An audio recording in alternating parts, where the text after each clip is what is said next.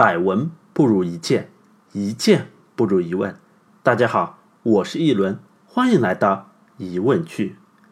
这个月最热门的话题啊，应该就是美国商务部宣布制裁中兴，禁止美国供货商向中兴出售芯片。如果这件事情无法得到妥善解决的话，禁售范围扩大，那么这就意味着我们很可能就要回到没有手机、没有 WiFi 的时代。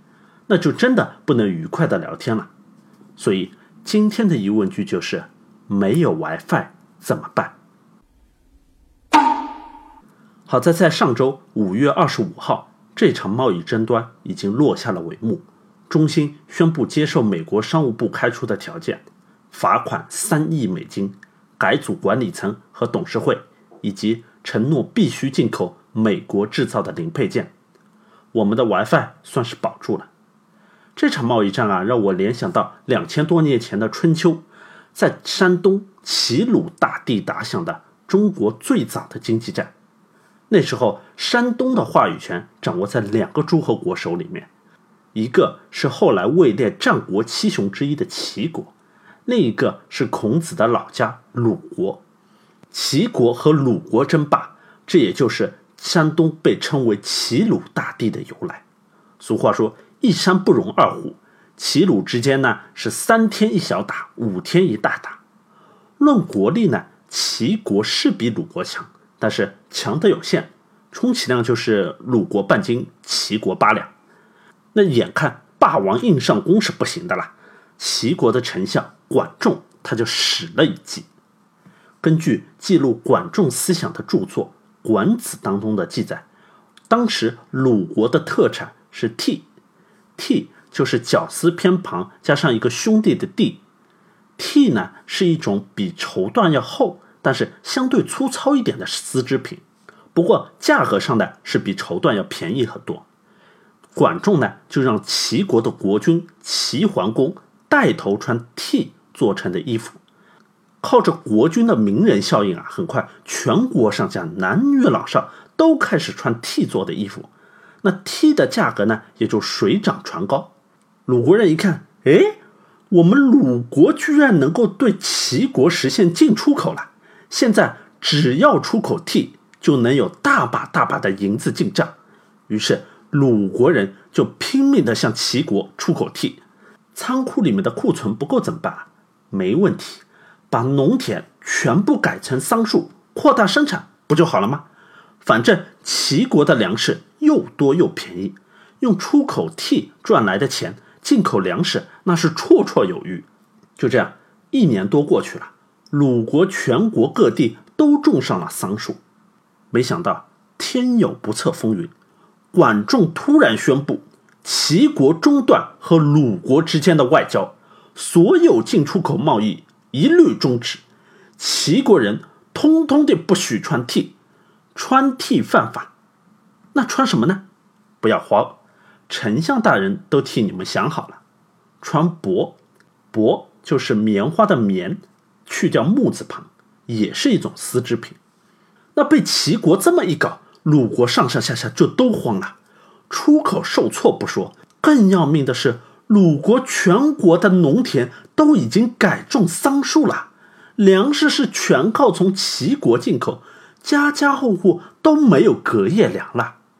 现在外贸中断了，就算你把桑树都给砍了，改种回粮食，那距离粮食收获最快也得一年呢。那这一年三百六十五天吃啥嘞？很快的，鲁国就爆发了大规模的饥荒，鲁国人不得不用百倍的价格去向齐国人买粮食。三年后，鲁国向齐国称臣，从此鲁国是一蹶不振。再也没有能力跟齐国杠了。说到这里啊，你先不要忙着鄙视鲁国人的短视，我们先来分析一下管仲的思路，看看他是怎么做到不战而屈人之兵的。先来回顾一下故事发生的背景：齐鲁对立，齐国在军事上强于鲁国，但是优势不够明显，无法独立消灭鲁国。既然军事征服没戏，那么。经济上双边对比又怎么样呢？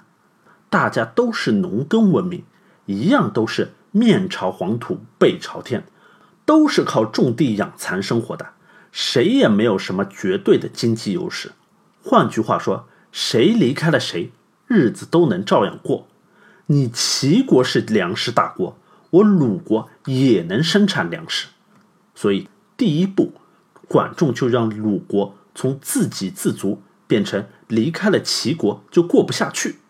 管仲的办法是主动开放外贸，欢迎鲁国的产品大量的涌入齐国的市场，顺风顺水的就把鲁国的经济给纳入到以齐国为代表的地区性。经济体制之内，让鲁国在不知不觉当中就跟着齐国的步调走。第二步，再是利用粮食和替这两个产品在可替代性上面的区别来做文章，利用了人们对于短期利益的疯狂追求，让鲁国人主动放弃了利润相对较低的粮食，转向了利润丰厚的丝织品，慢慢的。鲁国的经济就翘了一只脚，最后齐国是兵不血刃，和平解决了鲁国问题。听到这里，同学们，你们不觉得齐国的做法和现在的各种全球性经济合作组织，比如 APEC，比如美国前几个月退出的跨太平洋伙伴关系协定，都是一个路子上的吗？